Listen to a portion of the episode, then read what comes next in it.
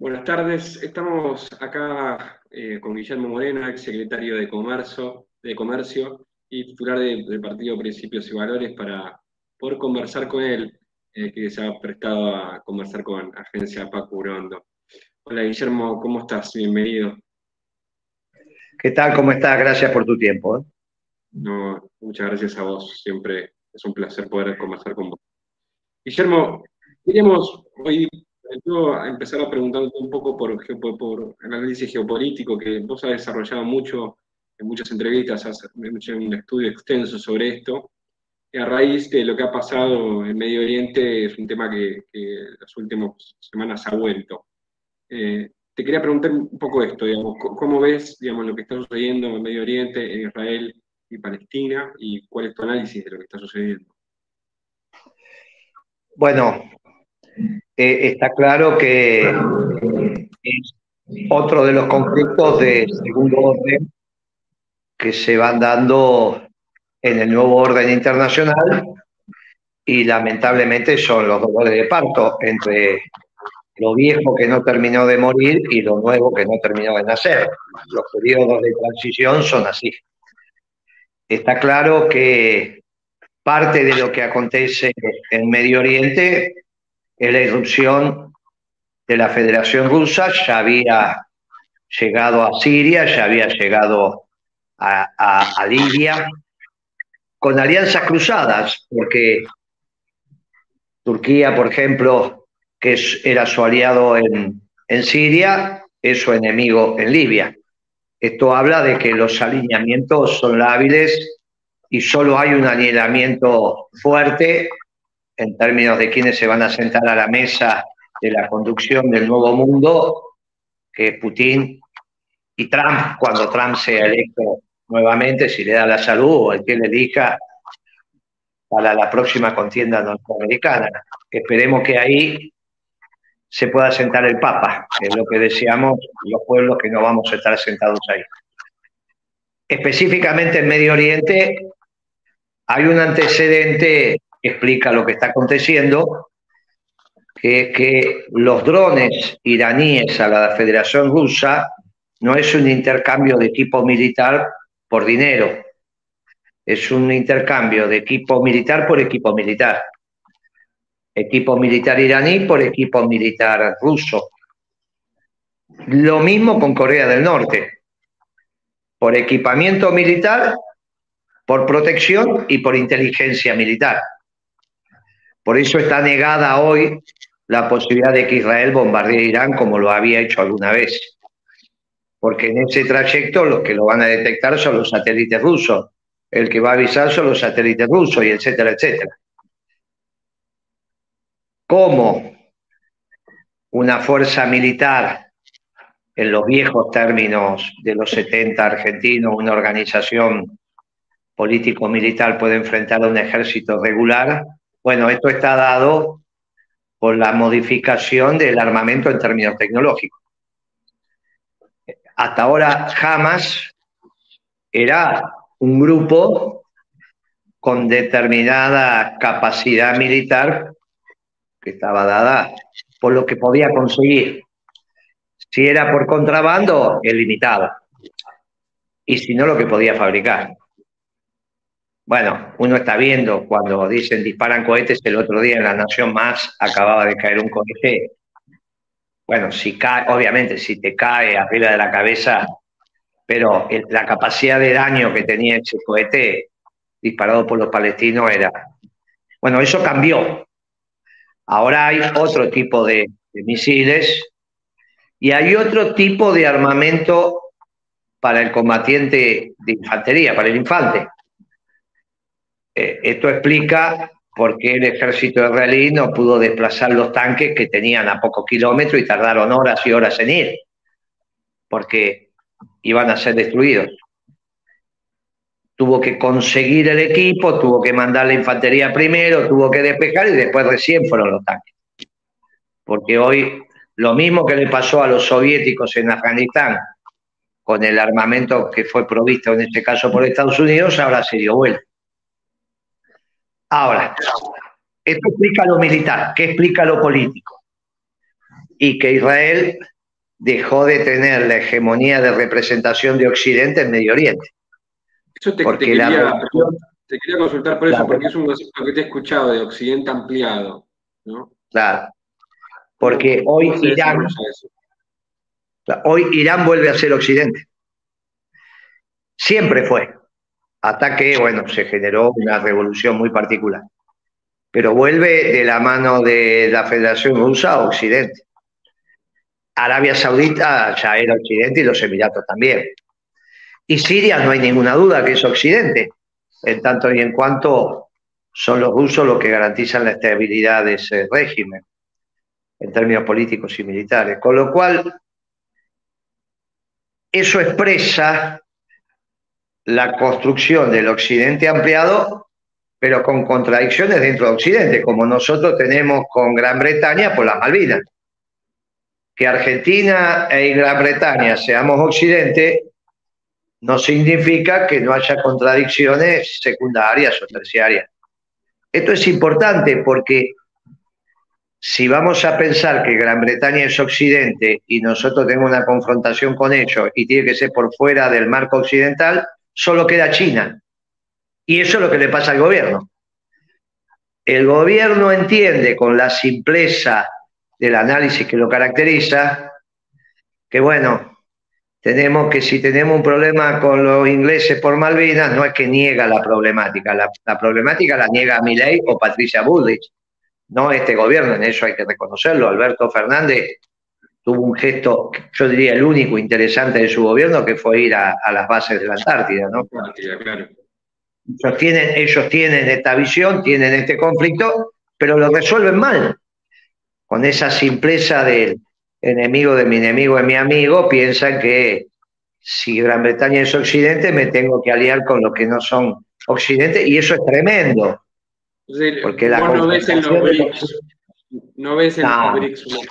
Los BRICS, pero los BRICS hay dos países que son del Commonwealth. Es ridículo esto, que son India y Sudáfrica. Es ridículo. Es ridículo. Sudáfrica y la India hacen parte del Commonwealth, no sé qué les pasa. Y, y, la Federación Rusa es obvio que tenemos que llevarnos bien, pero está del otro lado, muchachos. Ya tuvimos una guerra en Malvinas y los rusos hicieron lo que pudieron hacer en la época de la Unión Soviética. No es que pudieron hacer mucho. ¿Está bien? Cuando se te vino lo OTAN, se te vino lo OTAN. Que no, sé qué es lo que están pensando. Está claro que vos no te, Occidente no se va, eh, el viejo Occidente, no se podía meter en Chechenia. Bueno, y estaba claro que vos no, no, van a venir a las Malvinas. Esto es, esto es un absurdo, es, es el reinado de la voluntad y del conocimiento teórico por encima de la práctica y las limitaciones que la propia realidad le pone a la voluntad. Estos chicos son, son muy raros.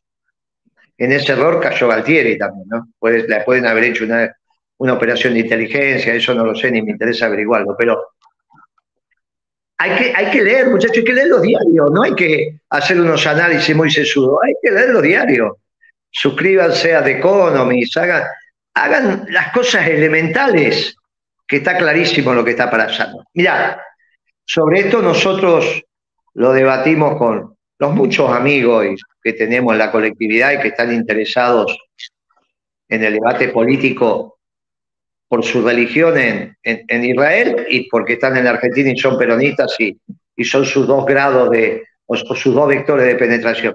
Y yo debatía con ellos el rol de Netanyahu, porque los sistemáticos viajes de Netanyahu a Moscú tiene que ver con que el tipo está intentando descifrar el nuevo rol de Israel, porque al perder la hegemonía de representación, la va a tener que compartir.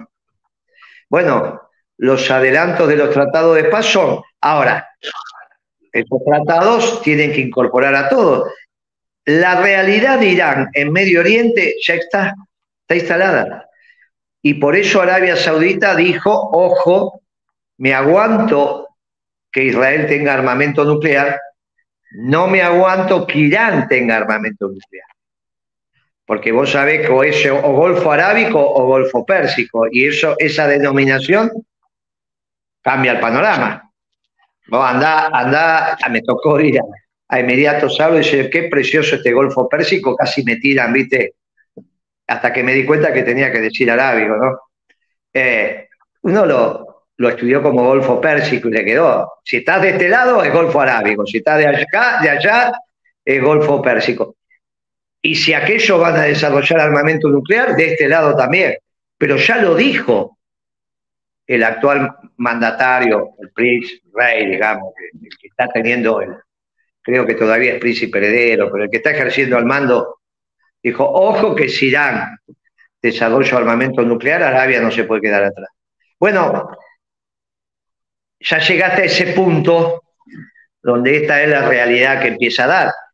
Y es obvio que la protección de ese desarrollo nuclear iraní va a estar dado por la Federación Rusa. Y esta es la realidad, que es la única verdad. Eh, el armamento que tiene Ham y que tiene Hezbollah ya no es el armamento de hace algunos años atrás. Es obvio que hay otro armamento de otras características y que está provisto por una, un, país o un eje que es relevante en Medio Oriente. Finalmente, detrás de todo esto está la, la energía y la imposibilidad de que Medio Oriente abastezca de energía a Europa, que es ni que lo que los rusos ni los, ni los norteamericanos van a permitir. Eso te quería preguntar también, porque en este nuevo orden, digamos, que vos señalás, siempre señalás esto, digamos, de que Rusia y Estados Unidos son los dos grandes ganadores, ¿no? Pero te quería preguntar que desarrolles un poco, digamos, en relación a estos nuevos sucesos que también aparecen. Mira, el, el vector que lo tiene es el vector energético. El antecedente, así como hay un antecedente en tecnología militar para lo que está pasando ahora en, en Medio Oriente, hay un antecedente para, esta, para este nuevo orden internacional que es la revolución energética norteamericana, que se inicia en el 2004, cuando Bush hijo decide experimentar con energías alternativas. Ahí aparecen esos ventiladores gigantes, las diferencias de marea, subidas y bajas para mover generadores, el biocombustible que nos vino muy bien porque aumentó el precio de los cereales, y, pero sobre todo las oleaginosas, el caso del maíz, el caso de la soja, llevó a precios siderales.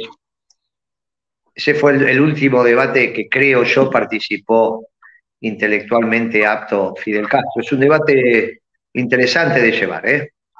2005, 2006, 2007, Fidel todavía escribía en el Granma.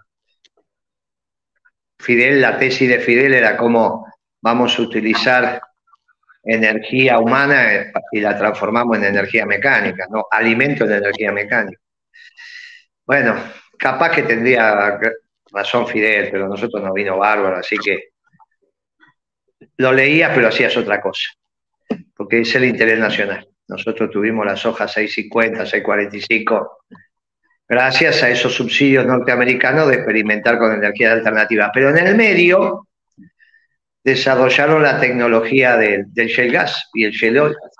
Ese petróleo, esa energía fósil, el petróleo y gas, que está en las rocas, ¿no? En las piedras pómez, esas gigantes que hay ahí abajo, que cuando vos rompes la piedra, por tensión superficial aumenta la presión y sube, pero para eso tenés que romper la piedra. Toda la magia de esto es hacer un agujero para romper la piedra. Ahí la importancia de esa arena que, hablaba para vaca muerta y etcétera, que sale del río Uruguay, que es una arena muy finita, la famosa arena uruguaya es esa, digamos, una arena de una calidad superior. Para el acabado fino y para esto es muy importante. Es una arena muy finita. Siempre se dice en la construcción que la arena uruguaya te hace una mezcla mejor porque es arena finita, bien finita, es como, no te digo el azúcar impalpable, pero es una arena muy fina, que es la que se usa en el shale, porque bueno, eh, eh, obviamente tiene características que le permiten, por, su volumen, un transporte mayor con el agua y romper la piedra, eso es lo que yo calculo. Eso es lo que se usa para que explote la piedra. Bueno, esa tecnología le permitió a los norteamericanos transformarse en el principal país productor de petróleo utilizado por su propio aparato productivo. No hay ningún país en el mundo que produzca tanto petróleo y lo utilice, petróleo y gas, no, energía fósil, como los Estados Unidos, y eso le dio una ventaja competitiva extraordinaria. Eso explica la irrupción de Trump, porque los alemanes y los chinos le habían entrado en su zona de confort. De los alemanes ya se ocuparon, nadie habla de la locomotora alemana, y ya se van a ocupar de la, de, la locomotora china, entre comillas. Ya, ya estás viendo cómo se despliegan las fuerzas. Obviamente Alemania para Estados Unidos era un bocado. Eh, es obvio que los chinos es, bastante más que un bocado, nadie está pensando en una acción militar en China, pero sí que los van a acercar con energía y con alimentos. Lo de los chinos, seguir el proceso chino es muy interesante, muy interesante, porque como conclusión del proceso chino van a volver a reivindicar a Mao porque la revolución cultural de Mao tenía que ver con esto. Ahora, después de tantos años, nos damos cuenta, ¿no? Porque en ese momento los postulados de Mao no se entendían qué es lo que quería hacer. Le ganó el que decía lo importante del ratón es que case ratones, y es rojo, blanco, negro. Pero no era cierto, porque Mao se daba cuenta que el otro diseño económico le quitaba autonomía, porque este modelo de desarrollo chino necesita de los mercados externos para poder importar energía y alimentos. Y sobre todo alimentos para desarrollar la clase media, porque vos no desarrollás clase media y, y tops si no comen carne. Ahora, sin los mercados externos, los chinos tienen que volver a comer pasto, es una manera de decir, obviamente. Sí, claro, por supuesto, se entiende. Autonomía alimenticia de los chinos es un poco más que pato sin faltar de respeto, ¿no? Y obviamente no tienen ninguna autonomía energética, salvo que empiecen a desarrollar por ahora energías que se conocen, pero que no son fáciles de almacenar como el hidrógeno, ¿no? Ahora, escuchándote el análisis.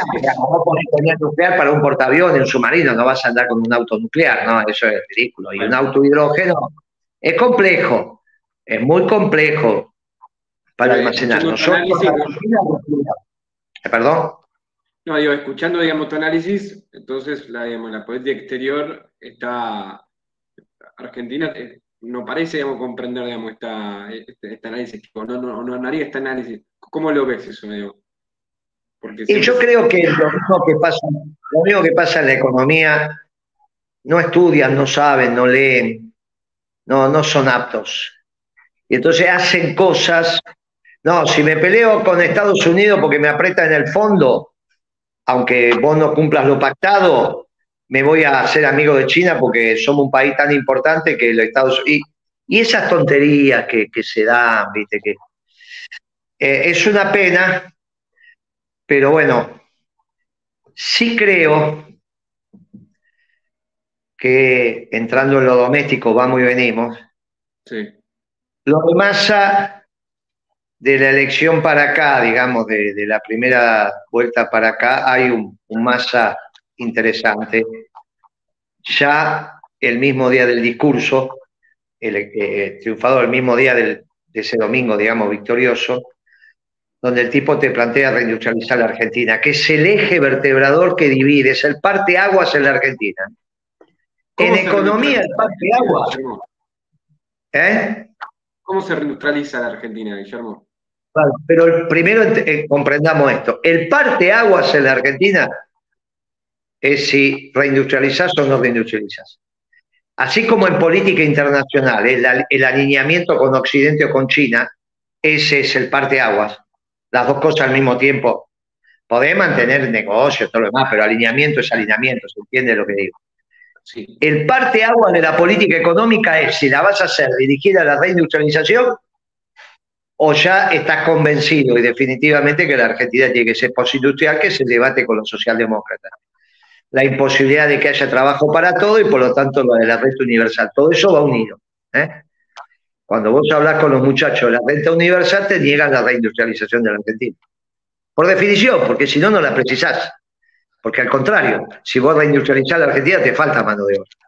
Bien, para reindustrializar la Argentina, hay, dos, condiciones necesarias. Después vienen las suficientes, pero las necesarias son dos. Que haya mercado interno y para que haya mercado interno tiene que incrementarse el poder adquisitivo de los ingresos populares y para que eso pase vos tenés que bajar el precio en términos proporcionales de los bienes salarios, de los alimentos. ¿Está bien? Los alimentos básicos. El cuarto delantero de, la carne de vacuna, de la bovina, del animal. Tenés que bajar los productos lácteos que consume el pueblo, los huevos, avícolas. Bueno, si vos querés tener un precio diferencial de, de las pechugas, los tenés, pero vos le tenés que dar a la gente los menudos y los cuartos y los dos cuartos, digamos, de pata y mulo, se lo tenés que dar. Las salitas se las tenés que dar un precio. Esto, esto, esto se puede hacer. Se puede hacer todo. El aceite mezcla tiene que estar económico, la harina tiene que estar económico y los farináceos tienen que estar económicos. Y, para eso, bueno, esa es, la, estoy hablando de los alimentos, después pasamos a energía. Para eso tenés que hacer la ley de arrendamiento, porque bajándole el costo a los productores en la zona núcleo de la pampa húmeda, vos le podés subir las retenciones, cuando subís las retenciones matás dos pájaros de un tiro. Y haces de la plata para ahorrar los compromisos externos, 8 mil, 10 mil, 12 mil millones de dólares, de acuerdo a donde estén los precios internacionales, y con las retenciones desalinear los precios internacionales de los alimentos de los domésticos. Como vas a hacer una ley de arrendamiento potente, podés poner unas retenciones potentes. Y por lo tanto el diferencial de precio va a ser importante. Con esos bienes salarios a la baja, en términos proporcionales, con respecto a los ingresos populares, vos conseguís que al trabajador, al jubilado, después de comerle sobre plata. Y con esa plata vas a adquirir los productos manufactureros. Ahí tenés una opción de hierro, nacionales o importados. Para que sean nacionales y sean rentables esos productos, para el fabricante, le tenés que bajar el precio de la energía. Y para eso tenés que tener un país con energía abundante y barata. Abundante la tenés, barata no. Vos haces costos de la energía más una tasa de ganancia justa y razonable sobre capital total empleado, te va a dar una energía parecida a la de la década ganada. Y después es cuestión de tiempo, ya cambió el aire, es cuestión de tiempo. Después obviamente que está la tasa de interés, la administración de comercio, hay un montón de hechos que hacen a que direcciones toda la política para toda la política económica, ¿no? Tiene que ser una gesta nacional. Reindustrializar la Argentina tiene que ser, ese salto adelante tiene que ser una gesta. Tiene que ser, tenés que comprometer al pueblo detrás de una conducción política clara, digamos, y esto es el peronismo.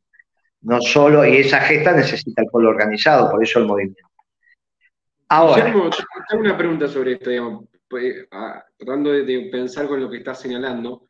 Eh, escuchando, digamos, los equipos técnicos que se mencionan, digamos, como, posibles, digamos, eh, integrantes de, un gobierno de masa, bueno, no sé, suena el nombre de La Eh, ¿Son industrialistas, digamos? ¿Ves que la posibilidad de que eso vaya en esa dirección que vos estás señalando? Las probabilidades son bajas pero prefiero creer, elijo creer, como con la selección, como era eso, eso que hay una película ahora de la selección que salió campeón. Bueno, yo elijo creer, por eso cambio mi voto de blanco a, masa, digamos, a positivo. Porque lo escuché ese domingo hablar de reindustrialización innecesariamente, porque en toda la campaña no lo dijo y había ganado bien sin decirlo. O sea, él lo dice después que gana. Con lo cual es un puntito más para creer, ¿no? Eh, no lo, lo que faltó en el discurso de la campaña, que era lo que yo me quejaba y me llevó a votar en blanco, es que no había nadie que planteara la reindustrialización de la Argentina. No se lo podés pedir a la socialdemocracia. Hoy tuve un debate en un programa que comparto con Mariotto y otros más. Y cuando Mariotto empieza, con todo cariño lo digo esto porque lo quiero mucho, cuando Mariotto habla de la economía, habla del agua, la ecología, el medio ambiente, bla, bla, bla. Y cuando dice industria, dice, como dice Moreno, la industria también es importante. Pero no lo tiene internalizado. Digamos, el viejo grupo Calafate, donde Caballo y Alberto Y Caballo y Alberto Fernández tenían mucho que ver con ese grupo Calafate.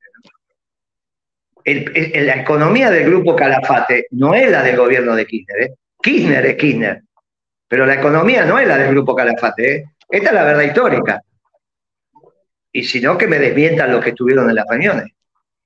Siempre éramos varios en las reuniones, ¿no? Entonces, los hombres pueden cambiar. Entonces, a mí me parece interesante. no te olvides que parte del progresismo votó a Kirchner, pero el peronismo duro votó a Rodríguez Sá. No votó a Kirchner, ¿eh? porque no era un pensamiento. Ahora, de repente el hombre cambia, y está bien que cambie, porque se adecua a los tiempos. ¿Quién te dice que ahora que el mundo facilita la reindustrialización de la Argentina por primera vez en la existencia de la Argentina, el mundo no nos va a soplar de frente para reindustrializar la Argentina, el ejecutor de esto no sea más. No por sus antecedentes, por el futuro. Por eso, en esto coincido con, en este espacio coincido con la nata, la declaración que hizo hoy, del que más parecido a Kirchner es, es Massa. Ojalá sea también en la capacidad de cambio entre el pasado y para el futuro. ¿eh? En esta interfase. Patricia Bullrich también, digamos, en su, conferencia de prensa, eh, de alguna manera lo, termina poniendo a masa, digamos, en un lugar similar al de, al de Kirchner, haciendo mención a la transversalidad. No sé si lo, has visto en la conferencia de prensa de. No, no es la parte que rescato, no es la parte que rescato del gobierno nuestro, la transversalidad, pero no importa. Eso se lo dejo a los analistas que irrumpen desde la política y de, cuánto juntamos y todo eso está bien, pero creo que nosotros seguimos gobernando con doctrina y la transversalidad era para la política y para... Porque el otro debate que viene en profundidad es cuáles son los límites de conducción de la política sobre la economía. Y por eso insisto con los límites de la voluntad, de la realidad sobre la voluntad.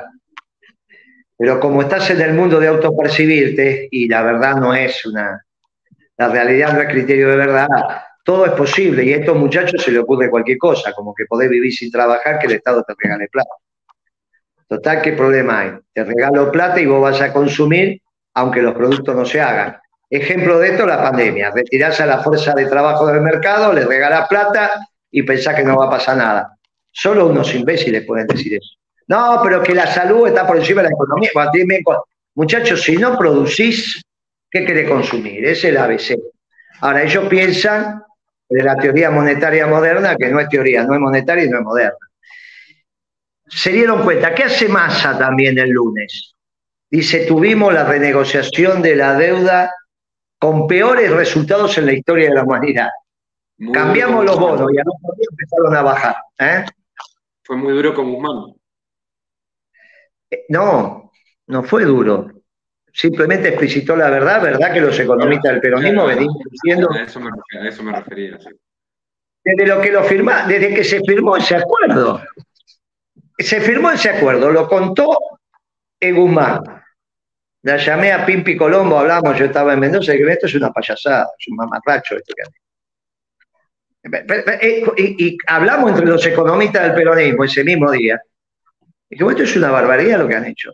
Pero este muchacho no sabe dónde tiene la nariz. Y empezó la teoría de que era uno de ellos, digamos, no, o sea, uno del fondo puesto acá, no uno de acá negociando con Tampoco, porque tampoco le sirve el fondo eso.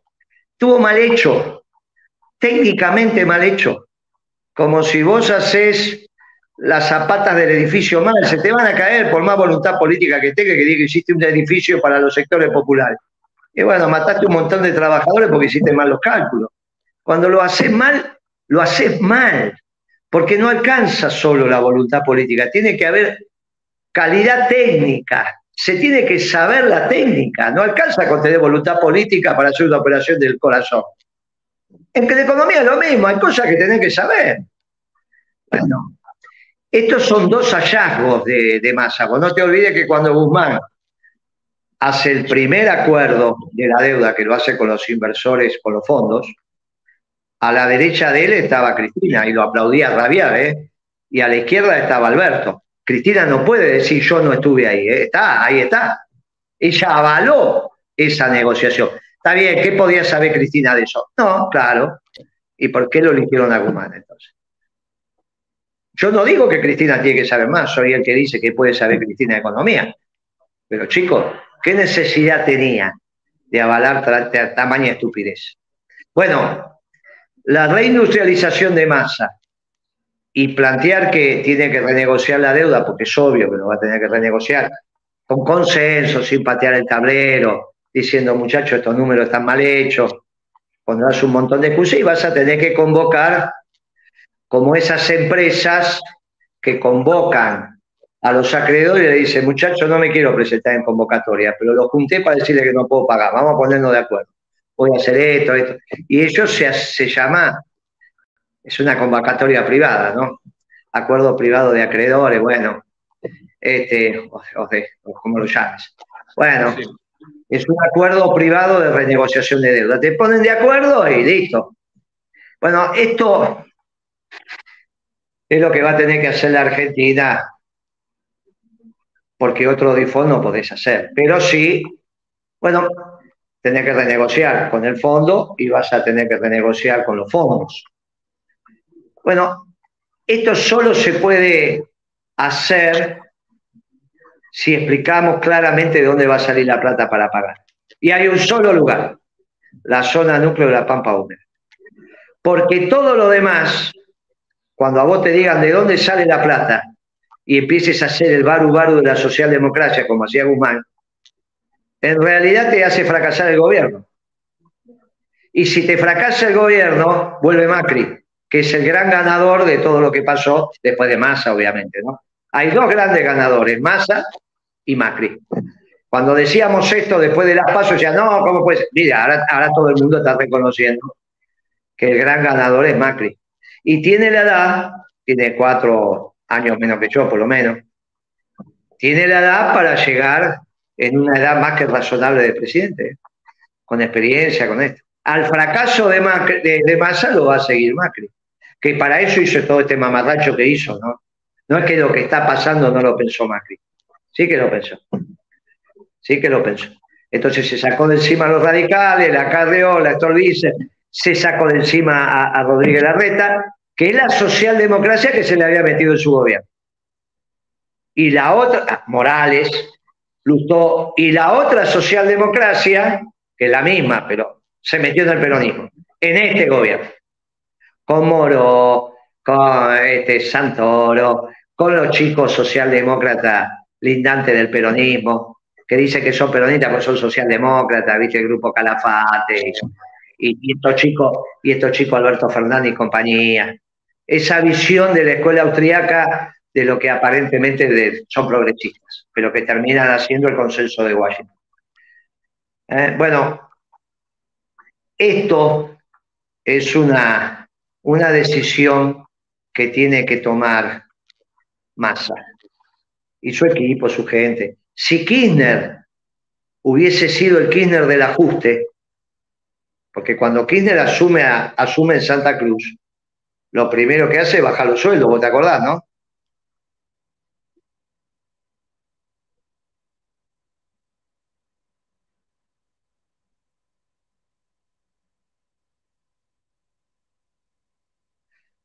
Nos quedamos sin programa. Pero, Guillermo, ¿crees, digamos, que el camino está, digamos, en, que esta discusión em, empiece a penetrar, digamos, en los equipos técnicos de, masa, digamos, cómo, cómo, cómo se da, digamos, a esa discusión, porque también supongo que tiene que ver mucho con las concepciones económicas. No lo sé. Supongo que si tenemos razón, la realidad se impone. Te lo, te lo estaba diciendo. El Kirchner que asume la presidencia no es el Kirchner del ajuste, ¿eh? Cambia Kirchner. Cuando él asume en Santa Cruz, hace un ajuste. Cuando él asume la presidencia, no hace ningún ajuste. Hay una transformación, digamos, aquí en ese proceso. No hay ninguna duda. No hay ninguna duda. Lo demás es no respetar la verdad histórica. Ahora, los hombres tienen derecho a, a que sus circunstancias lo cambien. Nadie lo obligó a más hablar de reindustrialización. Él solito habló. Nadie lo obligó a decir. También habló, digamos, de, habló también de los salarios, digamos, habló también de, de, ingresos. Apuntó hacia, el esfuerzo que estaban haciendo eh, los trabajadores de los sectores más vulnerables. Por eso, por eso te digo, por eso te digo, va a haber un debate al interior. Y los economistas del peronismo van a participar en este debate. Eh, por eso, el que dijo voy a reindustrializar la Argentina fue Massa, ganador. No lo dijo antes, lo dijo después que ganó. Por eso tiene mi voto. Y le digo, y digo, la única, la única posibilidad de éxito del gobierno de Massa es que reindustrialice la Argentina. Y para eso tiene que haber una gesta. ¿eh?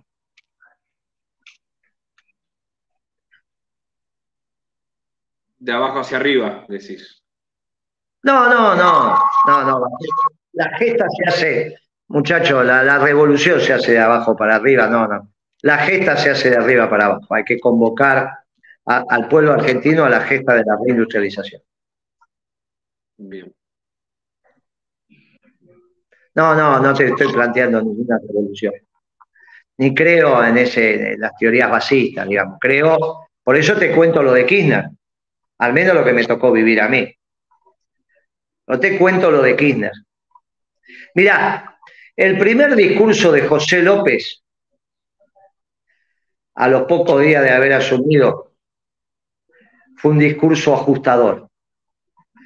Se bajó Kirchner de la platea, le puso la mano en el hombro y le dijo, no, López, cambió la etapa, ahora venimos a gastar. Para que tenga claro cómo se fue haciendo camino al andar. ¿Se entiende lo que digo, no? López fue el último al venir de Santa Cruz. Fue el que apagó la luz, digamos, para decirlo de alguna manera. Claro. No había vivido el proceso que se había ido dando. Bueno, esperemos, hay una, visión bastante esperanzadora, digamos, ojalá, digamos, que, se dé, digamos, este, este proceso. Ya y si no, seguiría, si no, seguiría votando en blanco. Voté en blanco para presidente, ¿no? Estoy hablando, todo lo demás voté. Estoy hablando para presidente, voté el oficialismo. Ahora, ¿por qué voto? Bueno, porque hizo un discurso que fue, fue soberbio. Discurso de masa del domingo a la noche fue un discurso soberbio. El mejor de los últimos años. el mejor de los últimos años, incluyendo todo lo de Cristina que repetía obviedad aparte convocando y, abriendo con su Fue un discurso soberbio. discurso de masa fue soberbio. ¿Le crees? Y yo prefiero creer. Muy bien. Y tengo que pagar para ver. Pagar y votar. Es como el póker. Primero pagás y después ves. Te mando un abrazo. Gracias, Guillermo. Eh, nos vemos la próxima. Gracias a todos. Nos despedimos. Hasta la próxima ocasión. Eh, un gusto hablar con Guillermo Moreno, secretario, ex secretario de Comercio y titular de Principios y Valores.